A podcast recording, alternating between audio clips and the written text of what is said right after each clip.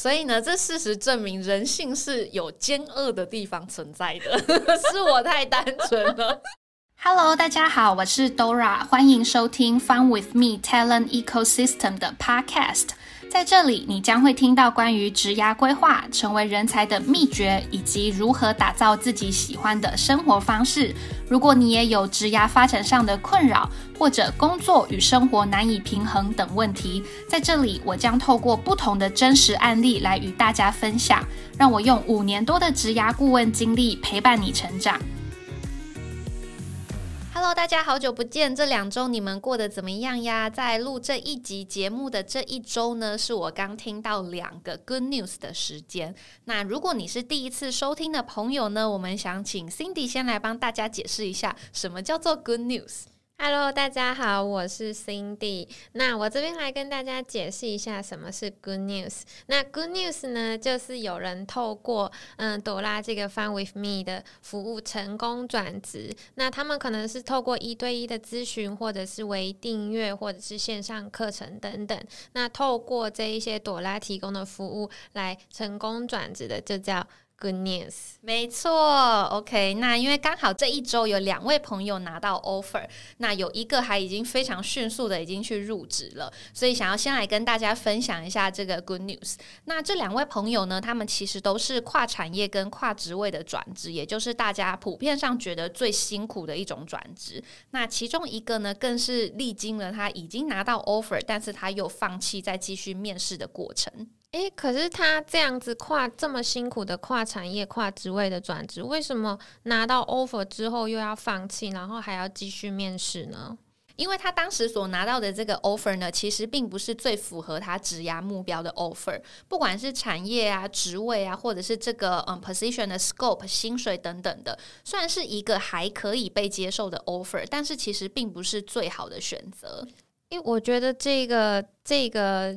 抉择非常厉害，因为你要放弃一个好不容易拿到的 offer，然后再继续努力面试，然后还要去等待说不知道什么时候会出现的一个最佳的机会。我觉得这个是真的是一个很不容易的心态耶。没错，所以呢，在这个过程当中呢，他其实必须要有非常强大的意志力跟目标感，因为多数的人的确都会觉得说，我好不容易历经千辛万苦拿到一个 offer，虽然可能没有到非常的满意，可是。也还可以接受啊，而且面试的过程那么辛苦，我才不想要再继续回去面试。所以就会有一些人就是觉得说，好吧，既然已经有一个可以接受的 offer 了，那就用这个来帮助自己解脱，脱离继续面试的一个苦海。那这个其实就是我们在第一季第十集里面跟大家提到的一个将就心理，用这种比较将就的心在做决定或者是选择，其实真的不会让我们离自己设定的目标越来越近。诶，那朵拉，我蛮好奇的，他最后是拿到什么样的机会啊？OK，他最后拿到的呢，其实是一个 BU Head 的职位，而且工作内容是朝新世界前进的。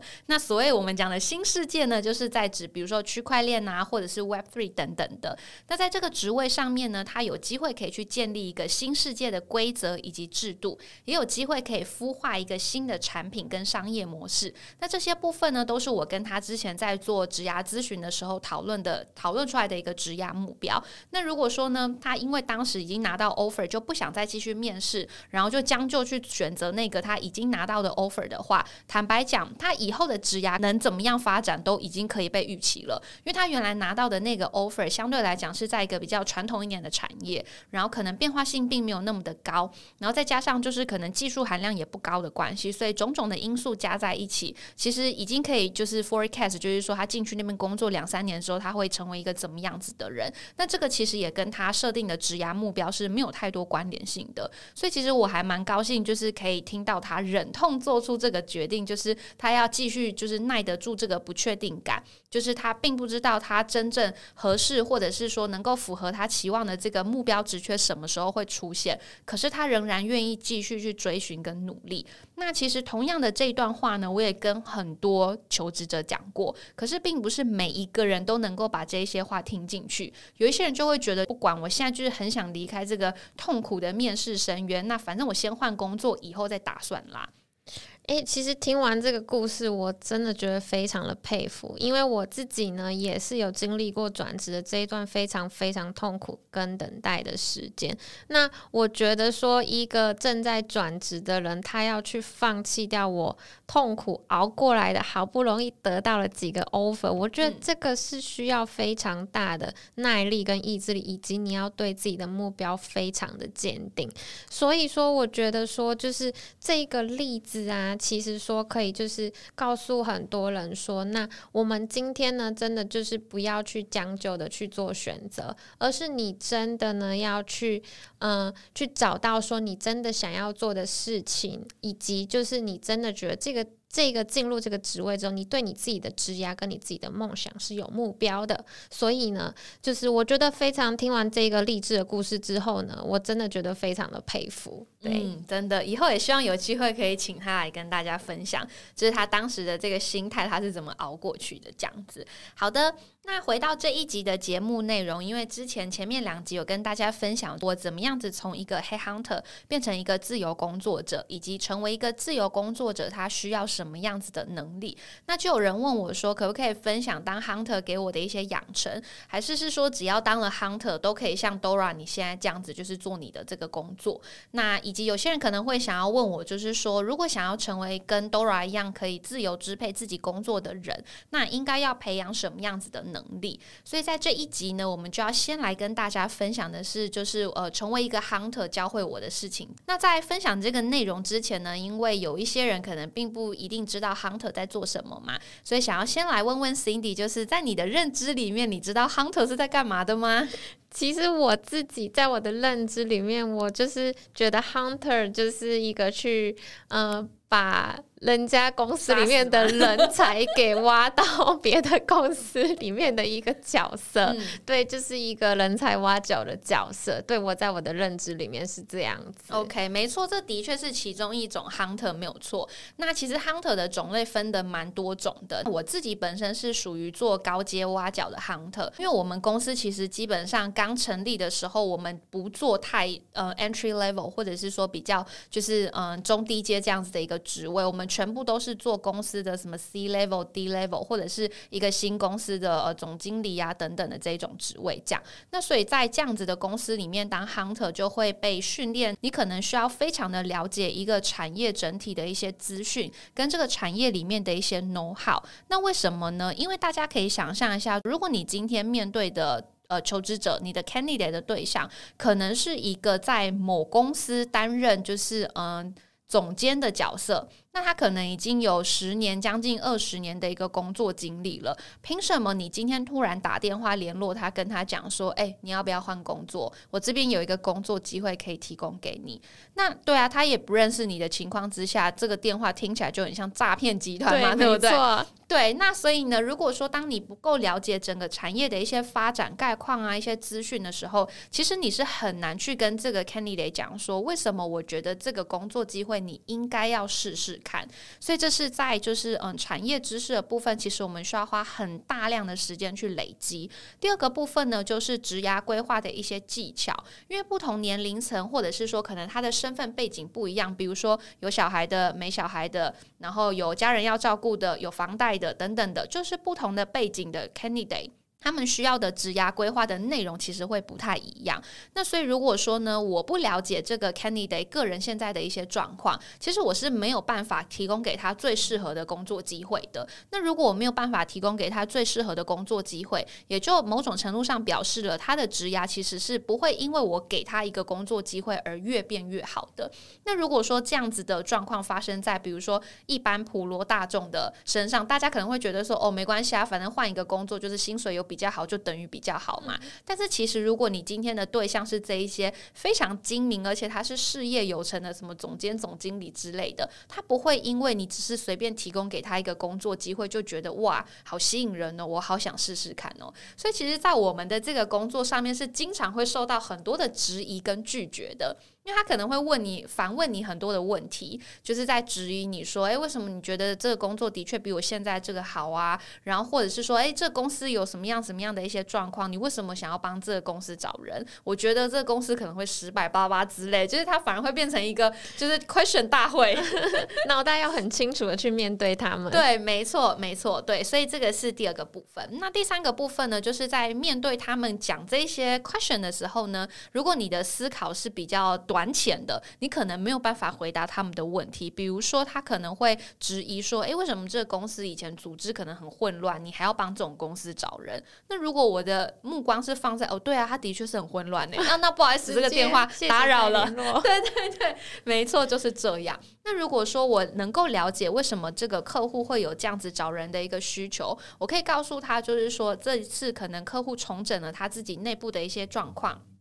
那他接下来可能想要的这个布局会是怎么样？然后他想要的这个团队可以帮这个公司带来什么样子的不同？如果我可以去跟这个求职者 share 这一些资讯，那能够让他去在脑海当中想象说：哦，如果我今天是成为这样子的一个角色，我可以去建立自己的一些嗯很多的一些人马，或者是我可以建立一些新的一些经验，可能是我在已经比较结构化或者是比较稳定的公司里面没有办法做到的事情。所以我们的思考。必须得比较长远一点，不能只有看现在或者是过去。所以我觉得这一些是我在当就是这种比较做高阶挖角的黑 hunter 培养的一些专业能力的部分。那讲到身为一个 hunter，因为刚刚有提到嘛，就是我们每天可能都会接受的是质疑大会，所以我觉得其实是在软实力的部分上面呢，也是有蛮多的一些学习的。比如说呢，在当 hunter 的这几年里面，其实也培养了我成为一个接受度更高，然后更能去应对一些非预期其事件发生的能力，比如说呢。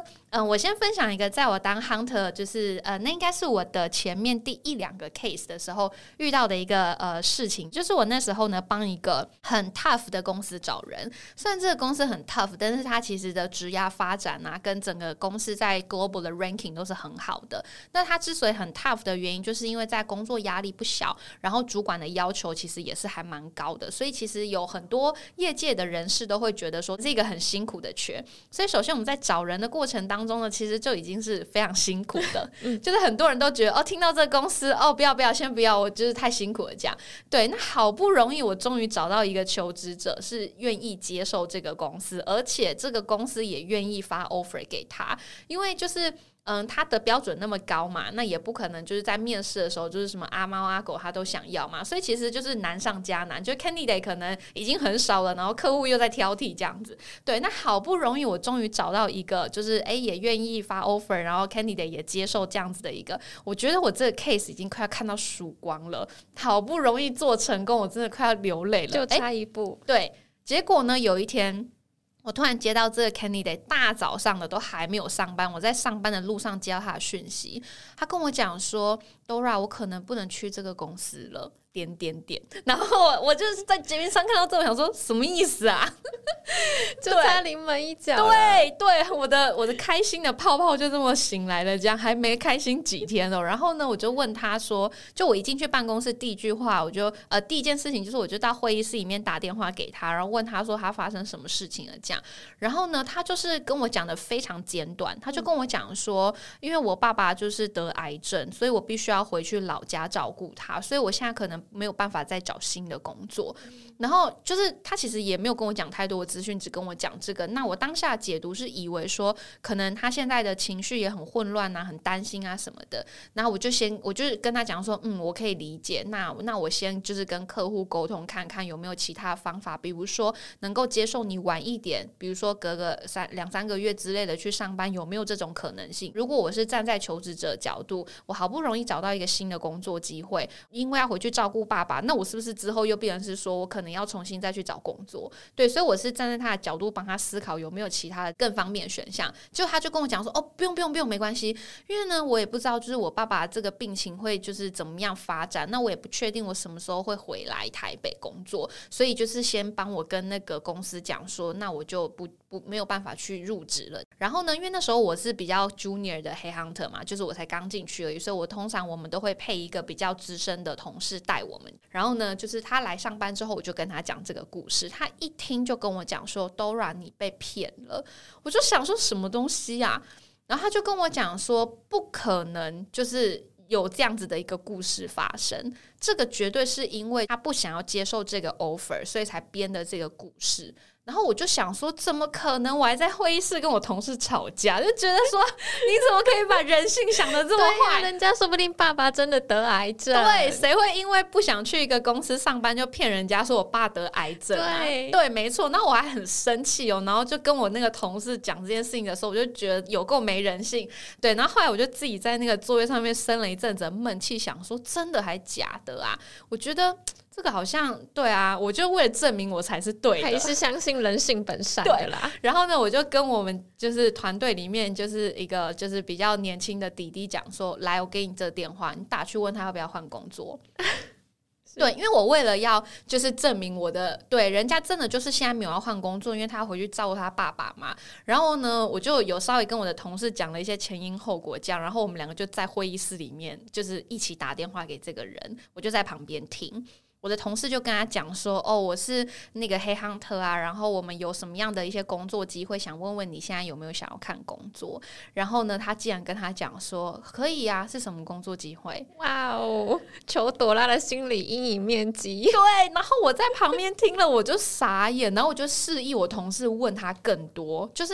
问他更多的一些资讯，包含他想要找什么样子类型的工作机会啊，他接下来的职涯发展啊。那如果说他要换工作的话，他最快的这个入职时间是什么时候？因为有一些人他可能要等到一个 project 做完，他才能离职嘛。那那可能就要两三个月之后。所以我们通常都会先知道底下就是，诶，这个求职者如果真的要帮他换工作的话，什么时间这件事情是比较可能会发生的？这样他完全没有提到他需要一些时间，所以朵拉就是直接就是被糊弄过去。去了，对，所以呢，这事实证明人性是有奸恶的地方存在的，是我太单纯了。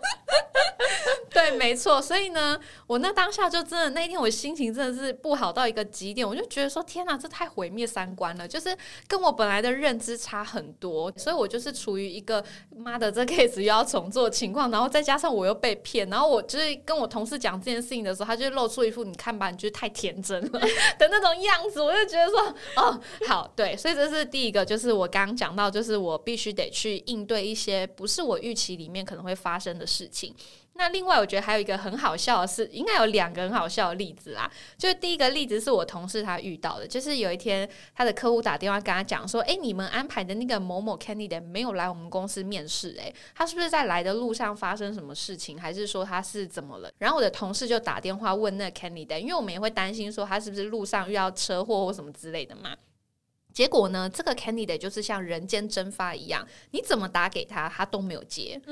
然后呢，他就打了连续一天，然后等到隔天，这个人的电话才接通。然后呢，我的同事就问他说：“哎，你怎么昨天要去一个公司面试没有去？”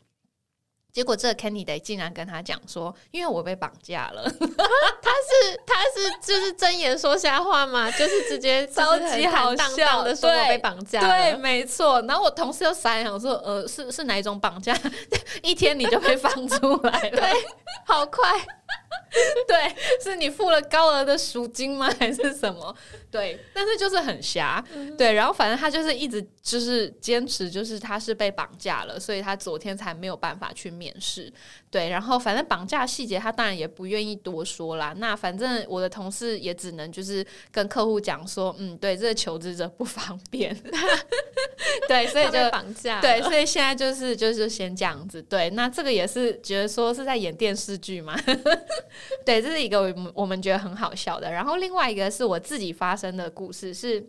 我有一个 candidate，他已经签了这个 offer 咯，然后也都已经聊好他入职的这个时间了。然后呢，就因为他阿妈在家里面不小心跌倒，所以他们家是还蛮虔诚的这个信徒，就觉得说啊，阿妈跌倒了，应该去拜拜一下，就是祈求阿妈的这个身体要赶快好起来啊，或什么之类的。所以他们就全家一起去拜拜。在他拜完的那个那个嗯，怎么讲？那一瞬间，他就转头要离开这个庙嘛。突然来了一个庙公，走到他的面前，问他说：“你们是不是家里有什么灾祸？”然后呢，那我的 candidate 就想想说：“啊，你是在讲什么东西？”然后呢，他就看到他阿嬷的脚就是受伤不方便嘛。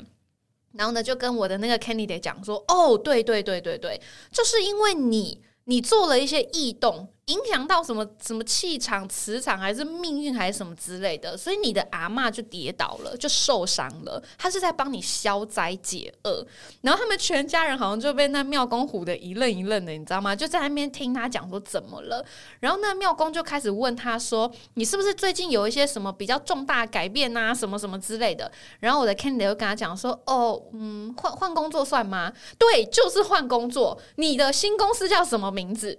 然后呢，我的 Kenny 又跟他讲说，哦，叫什么什么名字这样子。然后呢，他掐指一算，就跟他讲说，这公司跟你八字不合。然后太瞎了，太瞎，超级瞎，太瞎了。然后呢，后来我的 Kenny 又打电话跟我讲这件事情，就说，我觉得我有可能没有办法去上班了。我说怎么了？太瞎了，这根本都是就是算命人跟庙公的一套说法。对，可是不是这 Kenny 故意的。但是你知道，有时候人可能对于这种鬼神的事情。你就会宁可信其有嘛，然后他就跟我讲说，就是对啊，因为他这样子讲，那我阿妈确实也跌倒啦，然后反正就是跟就是说这跟跟那个我的八字跟我们家那个气场不合或什么之类的，然后我心里就想说，我也不可能叫客户改名字，你们公司改名好吗？也不可能嘛，对，那这个问题应该怎么解决呢？所以，我那时候就跟他讲说：“OK，理解，就是可能有这样子的一个情况。可是，我想问你的一个部分是，如果我们今天就是理性一点的来看这样子的一个选择，如果你因为就是这个事件你不去这个公司上班，那你现在也已经提离职了嘛？那你要怎么办？你要继续留下来，就是跟老板讲说：，哎，我不，我我又不想离职了，我要继续留下来工作，还是那你就在市场上面游荡，然后再慢慢去面试找下一个机会？然后呢，他后来想一想，就有跟我讲说，就是哎。”他的确也觉得，好像他不应该就是那么感性的，因为妙公跟他讲了什么东西，就去呃影响到他理性而做出来的这个选择。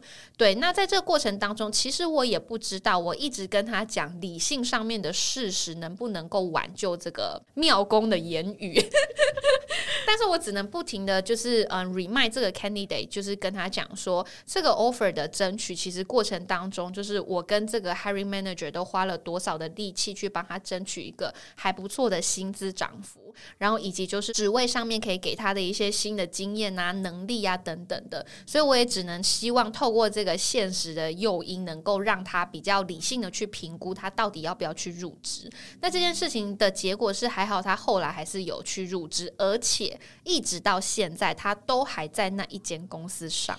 哇！我幸好他没有信庙公的胡言乱语，所以那个庙公真的就是胡言乱语，真的就是胡言。对，因为他去上班之后，他家人不但也没发生什么事情，而且他现在还变成一个团队的主管。哇！幸好，真的幸好他没有信那些，对，根本就没有什么跟公司犯冲、八字不合这种事情。而且那个换公司也是他自己讲出来的。对，没错，对。所以呢，真的就是要跟大家讲，就是其实，在那个当下，我心真的非常。累，因为我跟他讲完之后，他就跟我讲说：“好，那我再想想。”那对啊，那我再想想。对我这句话听起来就是有一半的几率可能就是不要嘛。所以其实我也不知道就是这个状况该怎么办。然后那时候我就跟我主管讲有这一件事情发生，我就问我主管说该怎么办。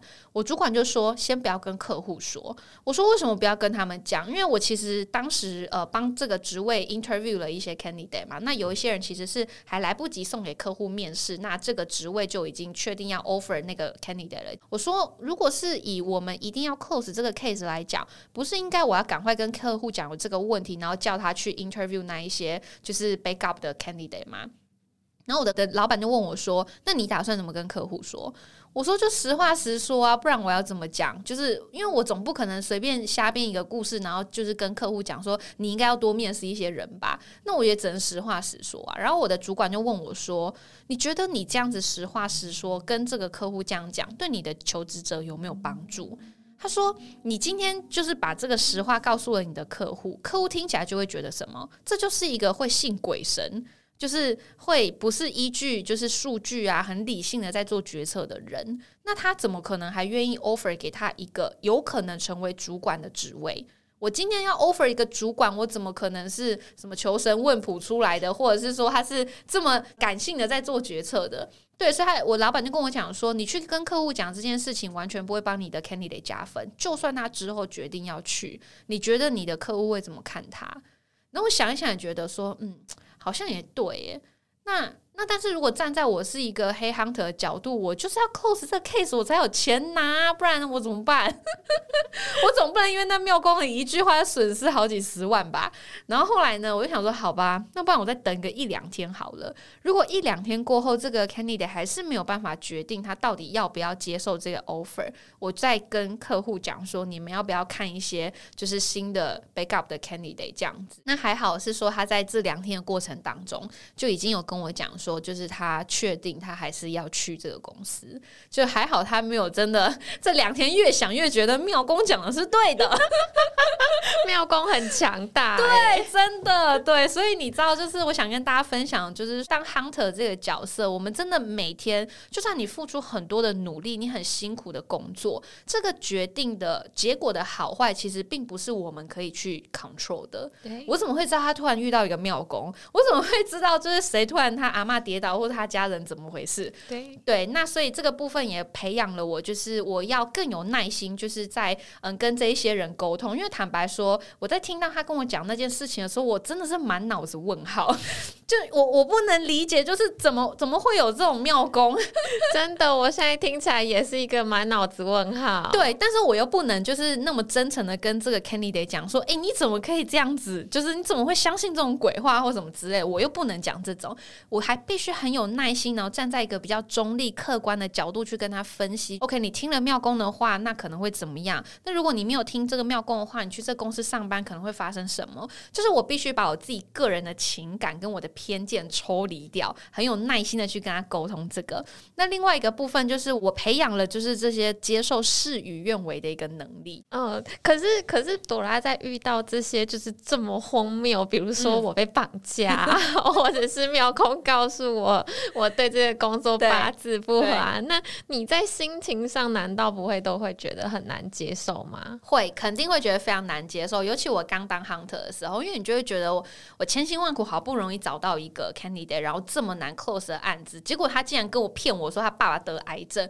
我真的心情非常的不好，然后也会觉得就是说我的付出算什么？就是我这么努力的在做这个工作，做这个 case，那所以到底是怎么回事？这样一定会遇到这样子的一个就是状况。可是呢，就是当这个情况可能发生的频率跟次数比较多，不是说我一直被拒绝，或是一直有人骗我他爸爸得癌症，就是我的多了吧？对，就是我的意思是说，因为你经常呢会发现就。是说，可能你打电话，你预期他可能要诶愿意多跟你聊这个工作机会，可是这个 candidate 可能是哦，我我对这没兴趣，哦，对这公司怎样，他可能有各种偏见，所以你越来越能够就是去接受，可能你想要跟别人讲的内容，对对方不见得有兴趣。你也会培养，OK，好，我不能接受，我也必须得接受，因为每个人就是有他不一样的想法，所以我也不能拿这些人怎么样嘛。那也只能跟我自己讲说，那赶快把我的时间跟心力去找备案的方法，或者是说其他的解决方案。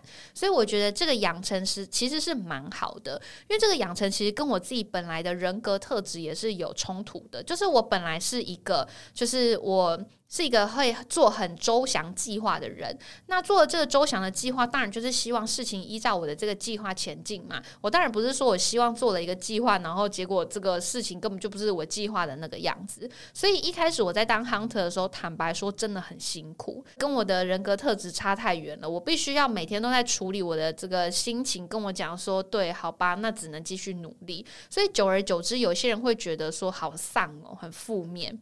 就是一直都没有，就是一个令人振奋或是之类的消息，所以其实我们的流动率也还蛮高的，就是 hunter 这个工作。那讲到这个部分的话，只是想要跟大家讲说，所以其实我是还蛮可以体会大家在转职的过程当中，或者是说在自己目前的职涯发展出现一些不如自己预期的一些情况的时候，大家可能会觉得很失落。那甚至有一些人的情况可能更严重到，就是他可能身心灵真的都不好，还要去看医生。那所以这个部分只是想要跟大家讲说，就是在这个过程当中，如果你愿意试着去把就是你更多的这些心情，或是你更多的力气放在就是说。去找嗯其他的方法或者是其他的这个解决方案的话，那也许你的心情上面可以受到比较多的一些嗯调整。那这个部分呢，也是想要跟大家分享，还蛮感谢。就是虽然你们可能会听起来觉得说，哇塞，为什么我们要经历这么这么荒谬的一个阶段，然后才能够培养这样子的能力？对，但是也想要跟大家讲说，其实现在回过头来看，我还蛮感谢我能够有这样子的机会去培养这样子的一个特质，因为其实这样子的特质在现在的这个时代是非常需要的。比如说，谁能够预期有 COVID nineteen？那谁能够预期这个疫情会影响我的工作那么多？对。对，那所以这些其实都是在现在整个很变动的环境底下，我们应该要培养的一个能力。那除了疫情以外，你看像最近的那个俄乌战争啊，等等的什么通货膨胀一大堆有的没的。对，所以想要跟大家分享的是说，就是成为一个 hunter，他当然会培养他自己的一些专业能力，没有错。那但是我觉得更重要的一些得到，应该反而会是在就是软实力、人格特质上面的一些养成。那这个部分也提供给大家做一个参考，因为不管你是对 hunter 这个工作有兴趣，或者是说你可能是对当自由工作者有兴趣，那我觉得这些特质其实都是大家非常需要培养的部分。是，嗯。好的，那以上呢就是今天这一集的内容，跟大家分享一下，就是成为一个 hunter 之后呢，他教会我的一些事情。那比较简单的，先跟大家分享了这两块。那之后呢，会再跟大家分享更多，就是在当 hunter 的过程当中，可能我们又遇到了哪一些莫名其妙的事情，然后培养出我们什么样不同的能力。好，那今天也谢谢大家，也谢谢朵拉，让我听到了就是很多 funny 的故事。OK，好，那我们就下一集再。见喽，大家拜拜，拜拜。